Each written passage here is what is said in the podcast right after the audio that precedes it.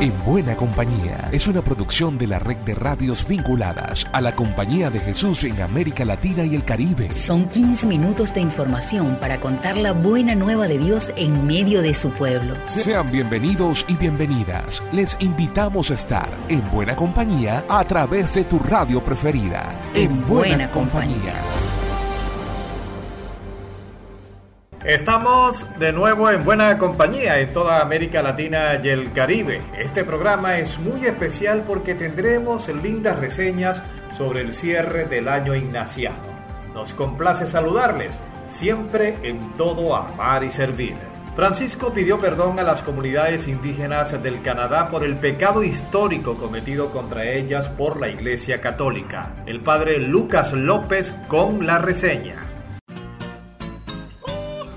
Un saludo, Alexander. El pasado lunes Francisco se reunió con las comunidades indígenas de Canadá. Les dijo que estaba en viaje penitencial y pidió perdón repetidamente en nombre de toda la iglesia por las escuelas que se usaron durante el siglo pasado para asimilar a niñas y niños indígenas a la cultura occidental canadiense. Dijo Francisco que aquella petición de perdón no era el final de nada, sino el comienzo de un compromiso mayor para valorar de forma sincera y explícita las culturas amerindias de Canadá y de América. Pidió perdón Francisco, pide perdón la Iglesia. Debemos pedir perdón todas y todos en buena compañía. Lucas López, del equipo CEPAL, para la red de radios jesuitas de América Latina y el Caribe.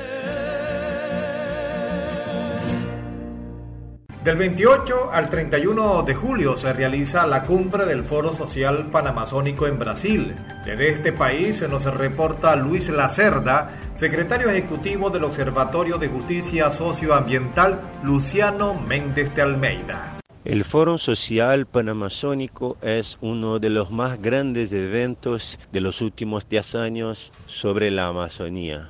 Acá en Belén del Pará, entre los días 28 y 31 de julio, convergen a cerca de 6.000 personas a tratar sobre la Amazonía de diferentes aspectos. Y la provincia de los jesuitas de Brasil está presente a través de muchas obras y frentes apostólicas. Desde el Observatorio Nacional de Justicia Socioambiental, Luciano Méndez de Almeida, Olma, estamos articulados con la Articulación Nacional por los Derechos de la Naturaleza, la Red Eclesial Panamazónica y la Articulación Agro Esfogo para proponer mesas de debates en la Casa de los Derechos de la Naturaleza, así como cuatro o cinco actividades autogestionadas que tratan sobre el bien vivir y las prácticas de cooperación en red para salvaguardar la Amazonía y sus comunidades.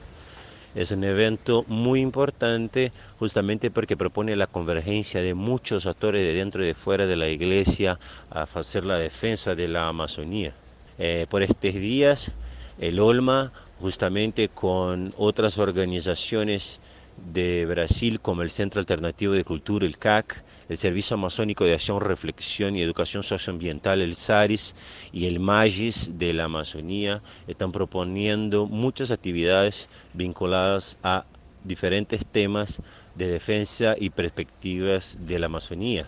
Y también, además de actividades propias, estamos en lo apoyo de actividades proponidas por muchas comunidades indígenas y afrodescendentes que con las cuales trabajamos en los territorios hace años. Entonces es un evento muy importante que está sirviendo de visibilidad, de articulación, de incidencia política sobre eh, los temas de la Amazonía y todo lo que estamos trabajando en la defensa de la casa común. En el cierre del año ignaciano, los equipos comunicacionales de las provincias de la Compañía de Jesús en América Latina y el Caribe han preparado varias producciones especiales audiovisuales. Tal es el caso del regalo que nos hacen desde Venezuela. Hola, te habla Doris Toledo de la Red Apostólica Nacional de Guayana. Quiero compartir con ustedes lo que ha sido nuestro proceso en la red en el año 2017 nos encontramos todas las mujeres de la compañía para encontrarnos, conocernos, reconocernos y valorarnos con la misma espiritualidad ignaciana. Luego en el 2021, en el marco del plan apostólico de la provincia de Venezuela, también creamos nuestro plan con cuatro grandes dimensiones, pedagógico, espiritual, social y de gestión. Como grandes frutos tenemos eh, el encuentro pedagógico ignaciano, la formación de acompañantes espirituales, el retiro de Semana Santa y todo ese trabajo que venimos haciendo de manera articulada. Desde la región de Guayana, invitamos a seguir amando y sirviendo y nos ponemos a disposición, todos desde esta red apostólica. Desde Chile, Ingrid Riederer nos reporta sobre las iniciativas en beneficio de los niños migrantes de América Solidaria. Desde el año 2020, Protagonistas Sin Fronteras, fruto de la Alianza del Servicio Jesuita Migrantes de América Solidaria, recibe todas las semanas a niños y niñas de distintas nacionalidades para compartir en torno a actividades educativas y que promuevan su participación. Actualmente el programa cuenta con 20 niños y niñas quienes son distribuidos por edades en dos grupos. El programa recibe el aporte de América Solidaria a través de la disposición de recursos humanos mediante profesionales voluntarios que ejecutan y lideran las actividades, donde la base y el enfoque principal son la interculturalidad y el protagonismo de la niñez. En cuanto a su organización, el programa se desarrolla mediante expediciones o ciclos de seis semanas, donde se realizan talleres y actividades todos los martes y viernes. Además, gracias a una alianza con el Parque Metropolitano de Santiago, todos los sábados niños y niñas asisten a talleres sobre medio ambiente, los que a su vez se vinculan con las actividades que vienen desarrollando semana a semana durante las expediciones. De cara al futuro, los objetivos de Protagonistas sin Fronteras tienen que ver con la consolidación de un modelo de trabajo que permita replicar el programa en el Servicio Jesuita Migrantes durante los próximos años, considerando que este 2022 es el último de intervención de América Solidaria. Al mismo tiempo, surge el objetivo de lograr una mayor visibilidad en la comunidad e implementar metodologías de trabajo con enfoque de género orientados a la niñez. Desde la provincia chilena de la Compañía de Jesús informó Ingrid Riederer. Y a continuación, las noticias de la CEPAL. Gracias, Ale. Ya está disponible el séptimo testimonio sobre el voto de pobreza jesuita, esta vez desde Francia. Pueden visualizarlo en el canal de YouTube de la Compañía de Jesús en Roma. En otras noticias, del 18 al 24 de julio Fe y Alegría llevó a cabo un encuentro en Bogotá con comunicadores de 18 países, quienes profundizaron en educación y comunicación popular, encontrando caminos que fortalecen la red global del movimiento. Este 3 de agosto se inaugurará la Asamblea de la Asociación Internacional de Universidades Jesuitas, donde Aushal presentará su Observatorio de la Democracia en América Latina. Para finalizar, recordamos que todos los materiales y recursos compartidos durante este año ignaciano seguirán disponibles en nuestra web jesuitas.lat, incluyendo los recursos que se pondrán a disposición este fin de semana tras el cierre del año jubilar. Informó para ustedes Tiffany Trejo del equipo CEPAL. En México culminan las cuatro semanas de oración por la paz a raíz del asesinato de dos jesuitas y dos laicos en Cerocahui. Elizabeth Ángel nos reporta que también se oró por los victimarios de estas muertes. Cierre del año ignaciano y de las jornadas de oración por la paz en México.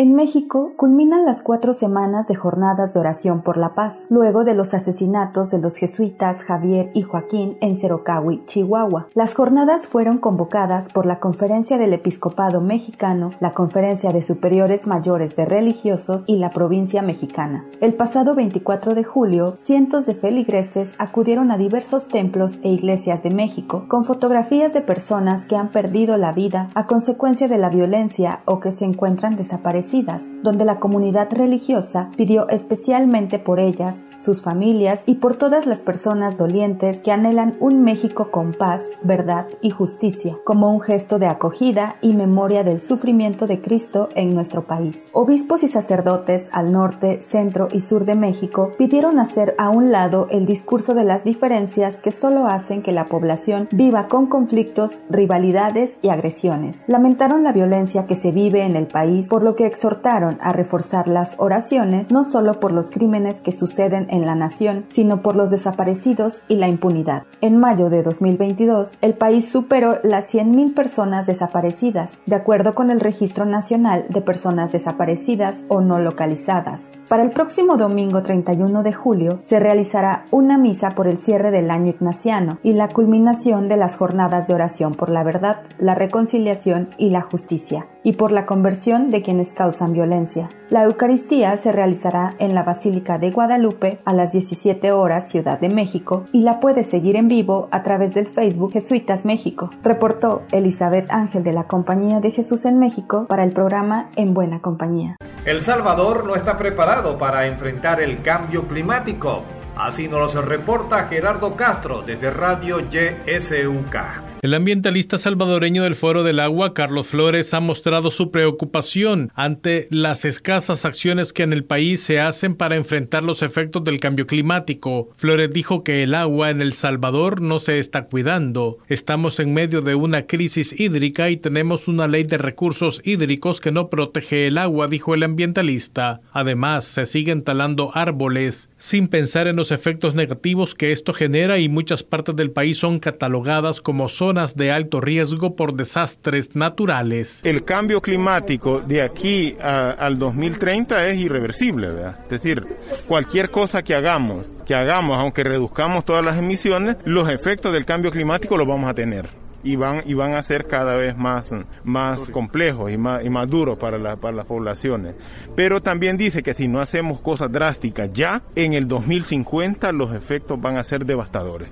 El Salvador está en medio de una crisis hídrica. El Salvador tiene más de la mitad del territorio en situación de riesgo. Deberíamos de estar cuidando cada árbol. Flores agregó que el gobierno de El Salvador no tiene diseñado un plan en el tema ambiental y no cuenta con un plan de adaptación al cambio climático. Pero tiene que ver con cuál es la mirada estratégica. Y en El, y en el Salvador la mirada estratégica la da el presidente Bukele. Él es, él es la mirada estratégica. Lamentablemente es una mirada miope que mira al país como un botín, un botín que se puede distribuir entre, entre los grupos oligárquicos y al que su grupo económico también puede entrar y agarrar su parte. El Foro del Agua hace el llamado a las autoridades de gobierno para poner en agenda el tema del cambio climático y medio ambiente, tomando en cuenta los efectos que ya se están viviendo en el mundo y que nos advierten de la necesidad de tomar acciones en defensa de la casa común. Desde Radio YSUK en San Salvador, El Salvador, informó Gerardo Castro. En esta radio estamos en buena compañía. María Felicita López, indígena lenca del Departamento de La Paz, se destaca entre las 14 mujeres más poderosas de Honduras y entre las 100 más poderosas de Centroamérica. Leticia Castellanos con el informe. María Felicita López, indígena lenca del departamento de La Paz, se destaca entre las 14 mujeres más poderosas de Honduras y entre las 100 más poderosas de Centroamérica, según publicó en los últimos días la revista Forbes Centroamérica. María Felicita es corresponsal de Radio Progreso. Según la revista, las 100 mujeres se destacan en la región por ser profesionales y labores en beneficio a sus países. Además de María Felicita, se destaca la científica María Elena Botassi. La revista Forbes Centroamérica destaca a la corresponsal de Radio Progreso, María Felicita López, como una defensora de derechos humanos y del ambiente desde hace 11 años, así como de los consejos indígenas municipales, Consejo de las Mujeres Indígenas y presidenta de la Red Municipal en el Departamento de La Paz. María Felicita López se ha mantenido al frente de la lucha contra una empresa hidroeléctrica que busca instalarse en la región de Santa Elena, en el departamento de La Paz, afectando la disponibilidad de los recursos naturales para los habitantes de la zona. María Felicita ha estado bajo amenaza por policías y militares debido a su compromiso en defensa del río Chinacla, donde se pretende construir la hidroeléctrica Los Encinos, propiedad de la diputada nacionalista Gladys Aurora López y su esposo Arnold Castro.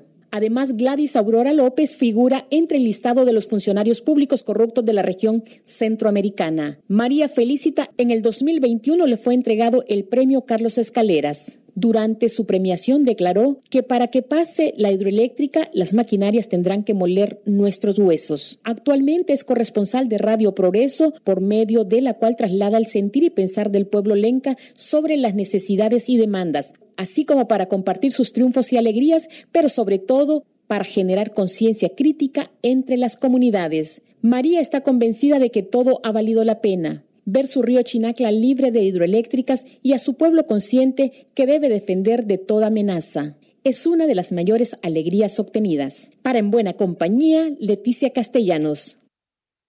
Y la palabra final le pertenece al padre Luis Valdés de la CEPAL.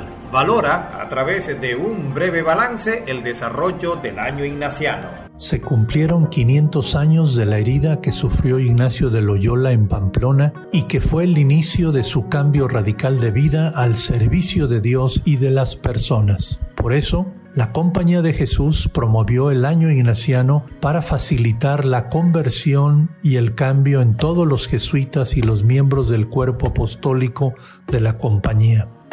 La CEPAL puso su granito de arena al organizar un Congreso Internacional sobre los ejercicios de San Ignacio, elaboró 31 guiones de oración y 6 oraciones en vivo, pero sobre todo impulsó con los proyectos Fabro y Claver la realización de los ejercicios que ayuda a esa conversión. Soy Luis Valdés del equipo CEPAL para la red de radios jesuitas de América Latina y el Caribe.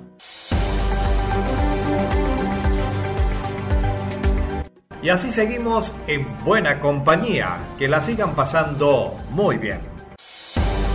Llegamos al final por esta ocasión. La invitación es para la próxima semana para que sigamos en buena compañía. Una producción de la red de radios jesuitas de América Latina y el Caribe. En, buena, compañía.